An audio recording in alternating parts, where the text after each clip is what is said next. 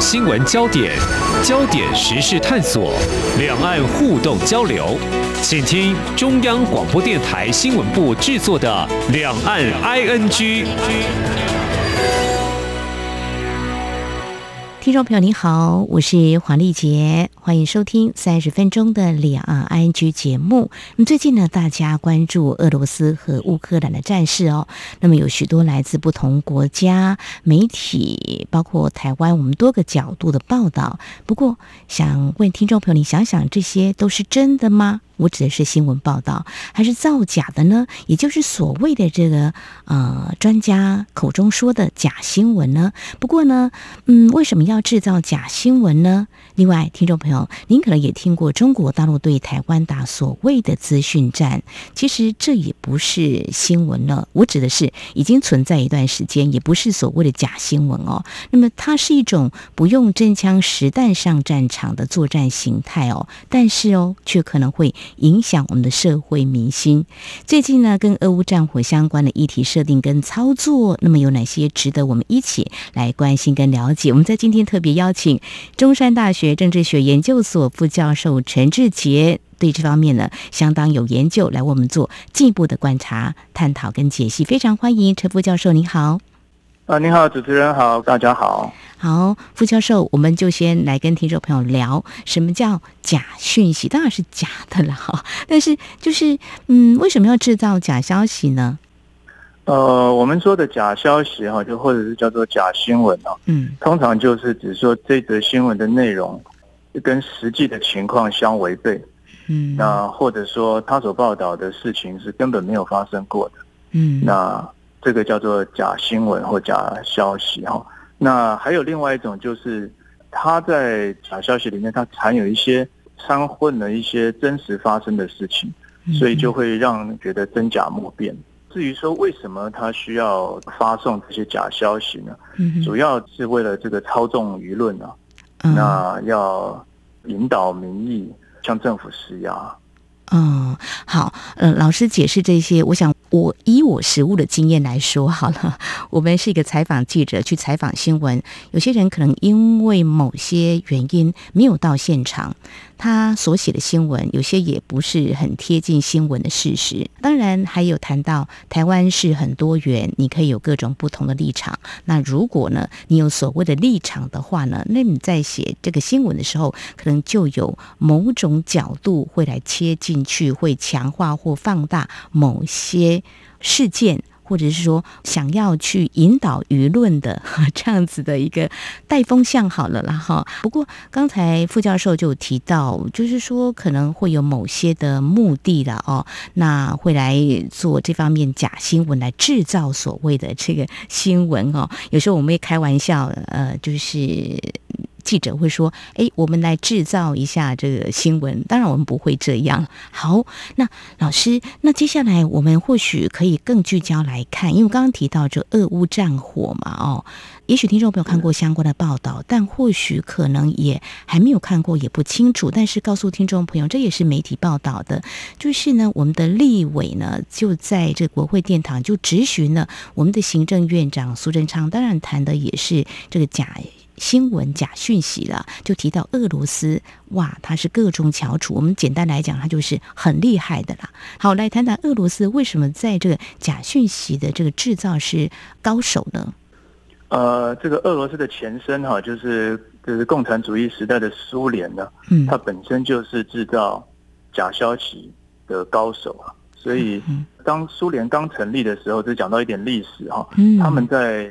这个苏联领导人在他们的情报部门里面，就已经设立了今天我们所说的假消息的部门。嗯，那这个假消息的这个英文哈叫做 disinformation。那事实上这个词啊，它就是从俄文来的。嗯，那这个词汇是俄国人发明的，在苏联的时代，呃，在他的军事情报部门里面就设了一个假消息，专门做假消息的部门。所以这个在。这个苏联的时代，甚至一直到现在俄罗斯的时期呢，创造然后释放假消息，一直是苏联情报部门里面的一个相当重要的的工作啊。所以等于说他们做了快一百年这样子的工作，所以也可以确实可以说，俄国政府是呃，这个创造然后传播这个假消息的高手。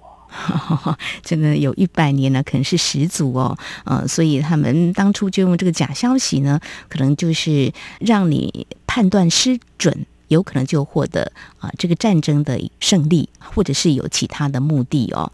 嗯，所以呢，我们了解这样的一个历史。好，那我们就有很快转的哈来看到现在的处于战争情势混乱的情况之下，如何制造假讯息传播出去呢？老师，呃，不管是在平时或者是像战争时间比较乱、比较混乱的状况底下，呃，假消息如果要散播，然后要有效的影响。呃，民心啊，施压政府的话，它通常都是多管齐下。嗯，从那假消息啊，不能没有媒体，它一定要有媒体去帮它传播。嗯，所以传统的媒体啊，包括这个报纸啊、电子媒体啊、广播啊、电视啊这些，然后现在还有最新的就是我们的社交平台啊、社群媒体叫 Facebook，那在国外用了很多的 Twitter。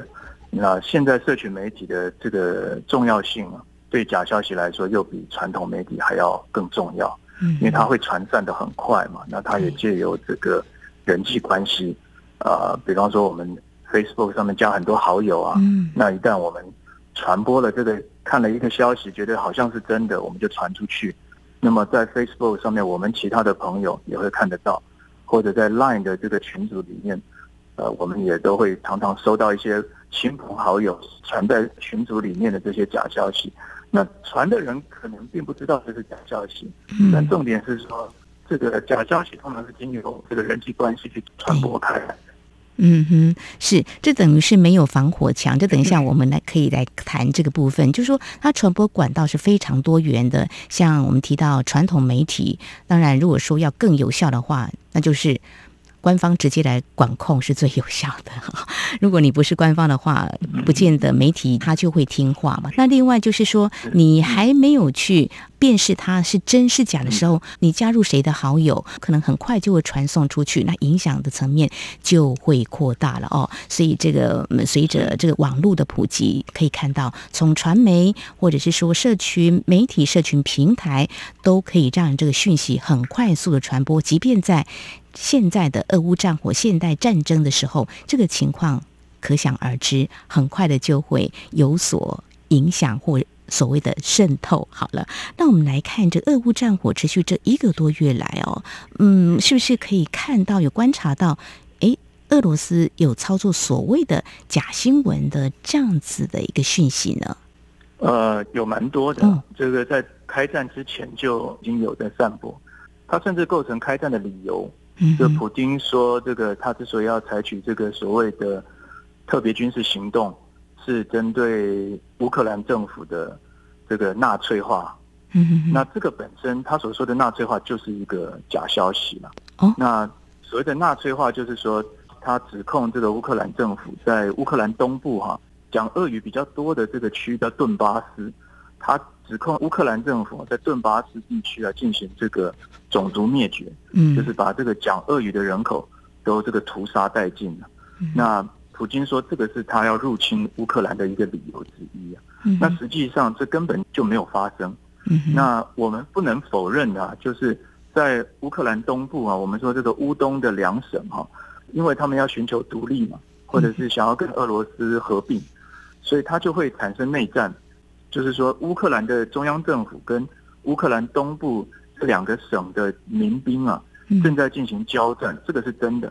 但是乌克兰的中央政府并没有对这两个省哈的人民进行种族灭绝的事情，所以这是第一个最大的假消息。嗯，那他甚至被普京拿来当做是他入侵乌克兰的借口。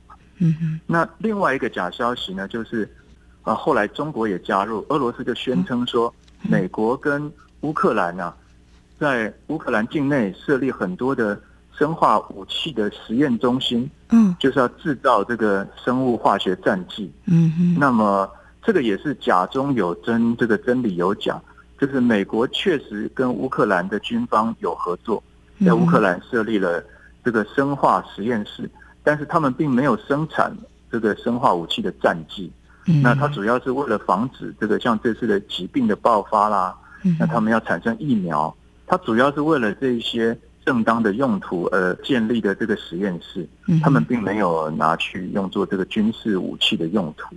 嗯哼哼，是我们从这两个例子呢，就可以很清楚的看到这个假讯息的运用，让俄罗斯呢出兵攻打乌克兰。我们在台湾会用入侵或侵略，当然也可以在细部来比较，有一些国家对这个词汇的运用是比较斟酌，会比较不一样的。但是就是有出兵攻打乌克兰嘛，哈，所以这个去纳粹化啦啊，特别的军事行动，一刚开始我们看到这个。呃，觉得到底是什么样特别的军事行动哦？那简单来讲，就是给俄罗斯出兵的一个理由。那另外就是说啊，把美国他所设立的一个生化实验室，它的目的为何？呢，想的比较具有威胁性的，所以又支撑了他出兵的一个理由，也是希望俄罗斯的民众能够支持他出兵。可是，其实后来我们看到一些报道，在俄罗斯境内也有民众是反战的。那么，这是在嗯。我们所看到的就是制造假消息、假新闻。那么在平时的时候。特别是在战时的时候，其实还是有多种管道的哈。好，节目进行到这呢，我想先稍微休息一下，稍后节目当中呢，我们再来谈谈跟假新闻也是有相当紧密关联的，就是假新闻或是假消息，那么或是所谓统战，这是在两岸之间关心这样的情势的话，应该呢对这个词也不是很陌生。还有认知作战，在这几年我们也会听到政府官员。或者是说，专家学者也会提到，这到底又是怎么一回事呢？在我们认识假新闻之后，稍后我们再来谈谈这个部分。有很多我们必须要有正确的认知。再请中山大学政治学研究所副教授陈志杰为我们做进一步的解析。今天的新闻就是明天的历史，探索两岸间的焦点时事，尽在《两岸 ING》节目。这里是中央广播电台听众朋友继续收听的节目《两岸 ING》。我们在今天节目当中访问中山大学政治学研究所副教授陈志杰，那么邀请了陈副教授来为我们特别来解析什么叫做假新闻、假消息、假讯息。那么关心俄乌战火，你看到了哪些新闻？到底是真是假？呃，怎么样来辨识呢？另外，也关心台海的情势。那么，在俄乌战火持续延烧之际呢，相信听众朋友关心两岸情势，也会感觉到好像台海情势变得紧张了哦。接下来，我们就来认识什么叫做认知作战。刚有提到了，到底它的意涵是什么呢？跟这个假讯息，它所预期达成目的，到底有什么样的关联跟运用呢？副教授。呃，我们通常有不同的人或不同的研究单位，他会把这些现象给不同的名称。那么，所以有很多人大概都是讲同一件事情啊，但是他们会用不同的名字称呼这件事情。那么，有的人说认知作战叫什么影响作战啊，然后有的人就会直接用呃这个名词。那认知作战呢，最早是在这个军方里面。他用心理战，呃，他会讨论说如何改变人的这个认知模式。嗯，所以后来认知作战这个词汇就慢慢出现了。嗯，那简单的说哈，认知作战就是借由影响你的这个对事物的价值判断，嗯，去改变你的政治行为。比方说投票，原本是投某个党，那经过了这个认知作战的过程之后，认知作战就改变了你的政治价值。然后你就改投另外一个党，或者说你就不投票，这个就是认知作战的一个呃结果。所以认知作战呢，它通常会有一个很明确的目的性。那认知作战的过程可以借由假消息去改变人的这个认知，特别是对政治上面的这个价值判断。嗯嗯，举个例子，就是说丑化了某个候选人好了，或者说啊抨击啊他在某方面做的并不好。一直强化这个也算是吗？对你就是这个专门讲他的缺点，嗯，那没有给他横平的报道，嗯，那这个他所这个做的好事不加以宣扬，那他所做的或他没有做的坏事，那反而是大肆的宣扬哈，那这个当然就会改变这个选民对于。这个候选人的认知，或者是对他的价值判断了。所以其实哈，改变选民的认知呢，这个在国内的政治里面也常常发生。嗯，所以我们通常讲认知作战哈，我们讲的不是那个国内的正常天天发生的那种政党之间的政治攻防。那我们讲的认知作战，通常是讲这个对我们有敌意的国家，一个外国，嗯嗯，或者是他的代理人，对于我们国内所进行的这些心理战，我们叫做认知作战。那至于说国内的部分哈，这个政党之间正常天天发生的政治攻防，我们就不会把它纳入在认知作战的这个领域里面，除非说这个政治人物他跟国外的敌国政府啊。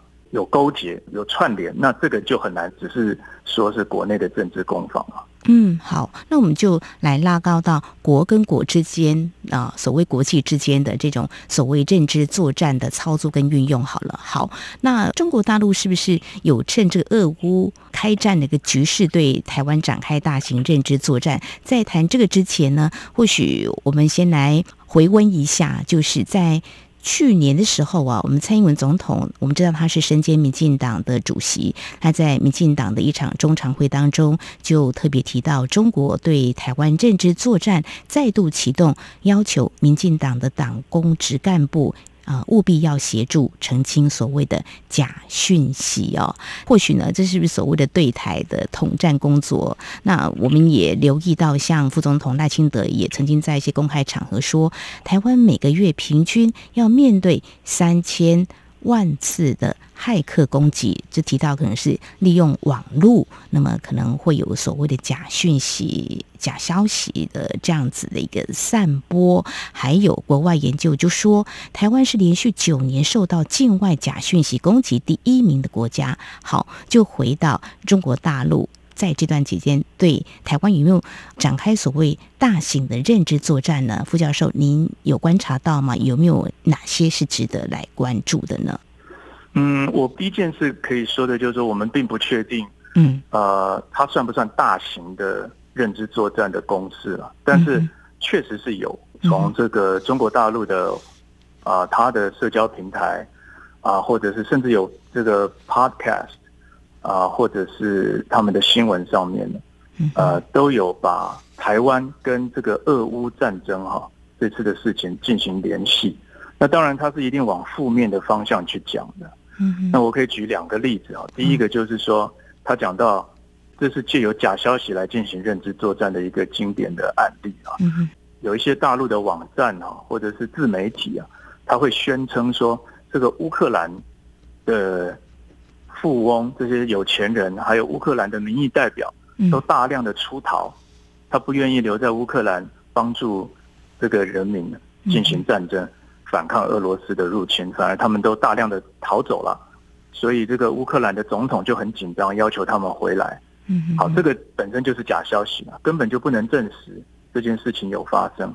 那他就把这一些所谓的假消息跟台湾发生联系，就是说。如果两岸发生战争的话呢，台湾的有钱人，还有这个台湾的民意代表啊，也不会愿意为台湾而战，他们也会大量的出逃，这是第一个。嗯，这种认知作战结合假新闻。嗯，那么另外一个就是讲到西方的国家，特别是美国在俄乌战争里面所扮演的角色，因为这个乌克兰不是北约的北大西洋公约组织的这个军事同盟的国家，那么美国就。没有出兵去帮助乌克兰进行战斗，嗯嗯，那这一件事情就被中国的自媒体还有官方媒体拿来大肆的渲染，说如果两岸有战争的话，美国人一样不会来台湾进行协防的，所以台湾会完全孤立。他说：“你看看今天的乌克兰，就是明天的台湾，啊，就没有人会来帮你。”那这个。本身呢，真中有假，假中有真，就是美国没有派军队进入乌克兰战斗，这是真的。但是美国除了这个以外，他做了很多很多的事情啊。嗯，他制裁了俄罗斯，他协调了他西方的盟国对乌克兰进行大量的军事人道援助。嗯，这这个中国的自媒体还有他的官方媒体都不太讲这些。嗯，所以这两个案例，呃，就是中国对台。进行认知作战的两个非常典型的例子。嗯哼，对，提到这两个典型的例子，就是如果说真的有战事的话呢，台湾的有钱人大概也会弃台湾于不顾。另外就是以美论啦，就是说美国会协防台湾，的确在这段期间，包括很多的这个智库或很多的专家学者，很多名嘴啦，也都在讲说，那美国会不会协防台湾？呃，去年是美国从阿富汗撤军的时候，大家已经呢在讨论，这一次呢，大家一讲这个亲日乌克兰，明日台湾，所以呢。这明显的就是说，可以看到这个讯息是真假混杂掺杂其中哦。但是中国大陆透过他们的一些自媒体或是啊一些平台的管道，就把这个讯息给散播出来。所以在台湾会很容易就接收到这样的讯息，所以就会发酵了。到底是从哪些破口或怎么样趁虚而入的呢？让台湾也感受到哦，的确是这样，像中国大陆所说的这种情况。嗯，我觉得台湾就是一个自由的社会嘛，所以它也是一个开放的社会。那开放的社会本来就是向所有人的言论都开放，嗯，只要你不是散播仇恨或者是虚假的言论，那我们基本上都不会限制言论了。那这个开放社会的这种特点哦，恰恰好就是假消息散播的温床，因为我们很早会。进行明确的言论限制嘛，那就等同于这个是言论审查了，这是自由的社会通常不能接受的。那这个假消息啊，或认知作战的这些行为，就是在利用、在滥用开放社会的这些特性啊，嗯，让这些假消息去散播，然后改变人们的这个价值观或者是政治判断。所以，呃，那特别回过头来说。社群媒体啊，在台湾又是特别的发达嘛，对，所以啊，这个社群媒体上面就会散播很多这一类的这个假消息啊，或认知作战的宣传内容。这边我要强调，就是社群媒体跟传统媒体啊，他们会啊相互流通。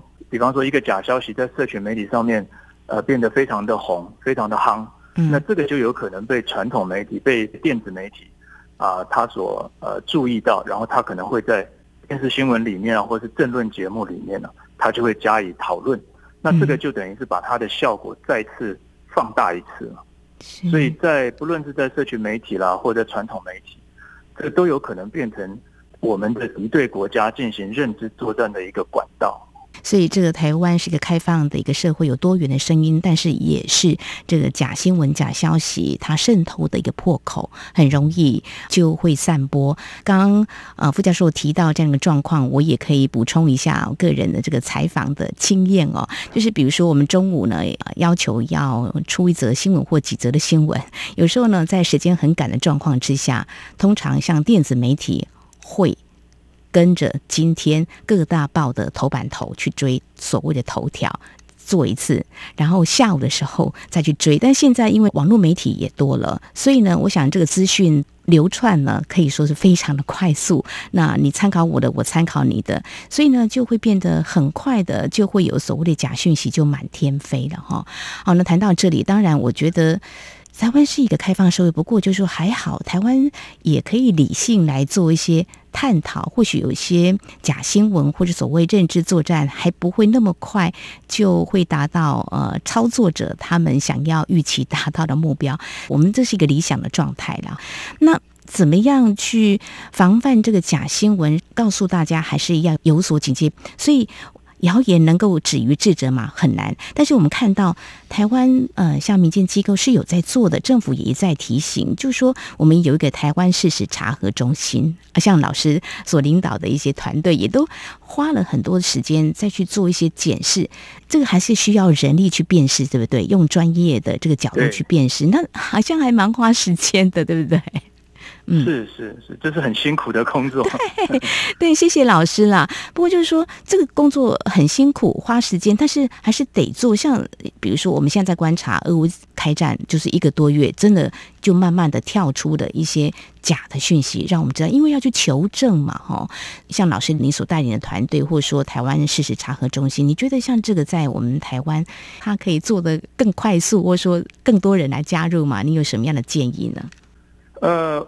台湾事实查核中心哈，就是其中的一个，嗯，呃，进行事实查核的团队了。那他们做了相当大的努力哈。呃，我们自然是希望说，不管是政府或者是民间企业啊，都能够对他们的预算啊，对他们的人力能够进行帮助。嗯，因为这个是对台湾整体的，特别是媒体的健康哈，媒体的环境啊，有很大贡献的这些机构，那他们本身也不具党派性嘛，是中立的。对，啊，所以我觉得第一个他们做的是很重要。那么第二个就是资源永远是不够的了，所以我还是觉得台湾的公司部门应该对这样子啊这一些机构啊，不仅要口头或道义上的支持啊，也要实际上的支持。那我在这边想多讲一点，就是说，当人看到假讯息，应该怎么办？嗯，那假讯息啊，它有一些特点呢，综合来看哈，它的样态有几种。第一种就是说，假讯息通常会带有很强烈的情绪在里面。嗯嗯，那。通常是负面的、不好的，比方说恐惧啊，或者是愤怒啊，你念完会觉得啊，这个情绪非常激动。嗯，那这个时候最好就冷静一下。哎，你要想说，哎，这个他讲的是真的吗？啊，有这么可怕吗？有这么过分吗？那么另外一个假讯息的特点呢，就是它有所谓的我们说的新奇性，就是好像你在别的媒体啊，正常的媒体你都看不到。哎，怎么这个人转发给你的这个消息讲的这么新的东西，别人都不讲，都没有，只有这一家有，那这个本身就有点问题。嗯，因为通常一个新闻出来，不会只有一家去报道嘛，其他的媒体也都会跟进。对，啊，那第三个就是他讲的这个内容哈，宣称一件事情发生，他讲的非常确定，斩钉截铁，毫无疑问。嗯，这个也很可疑啦。当你把这三个特性连接在一起，就是带有大量的情绪，特别是负面的情绪，然后新奇性、奇特性，再加上确定性，这个它就成为假消息的比例，这个可能就很高了。嗯哼。那么这个时候，我就会建议读者，他最好再去找找其他的媒体有没有类似的报道。那么如果没有的话，那几乎就很可以肯定这个消息本身是有问题的。那么。再来，你也可以看看这个消息里面有没有横屏报道，有没有采用其他的不同立场的人的采访报道。如果没有的话，那基本上它就不是一个正常的或者是正当的新闻消息。这个我们就可以不要加以采用，或者是不要相信它。那么，如果你还是觉得说这个搞不好可信，那这个就可以去寻求，比方说事实查核中心的协助，他们有很多机制啊。你在 LINE 上面也可以，你在网络上面都可以把这个消息来源丢进去，请这个事实查核中心去查，这到底是真是假？那当然，它需要一点时间，就是了。嗯，好，我觉得当然在呃新闻传媒界也是要来醒思的一个 很严肃的问题哦，就是怎么样在源头上呢也做比较具新闻专业的，不被这些假新闻啊给渗透，这也是把关一种。的确，现在嗯有很多所谓敌我不一样的立场会使用这种策略，所以谢谢老师告诉我们，可以从这个假新闻的几个特点来告。告诉我们，其实你我也可以当一个守门人哈。一旦察觉有异的话呢，也希望提供给像这样的单位来帮我们做非常专业的交叉比对。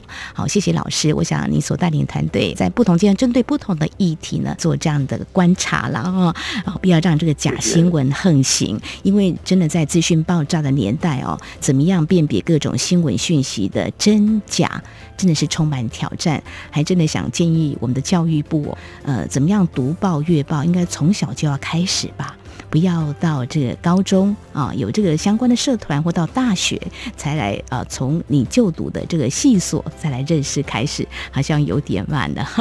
这个姿势体大，我想今天我们三十分钟谈的就是，嗯，怎么样来认识假新闻、假消息啊？这是有心人为了要满足他的野心，进行所谓可能还要分化或什么样的目的，我们还是得要积极防范。今天我非常感谢中山大学政治学研究所副教授陈。志杰针对俄乌局势下假消息，还有中共对台进行认知作战所做的非常专业的观察解析，非常谢谢陈副教授，谢谢您，谢谢主持人。好，以上就是今天两岸安居节目，非常感谢听众朋友您的收听，祝福您，我们下次同一时间空中再会。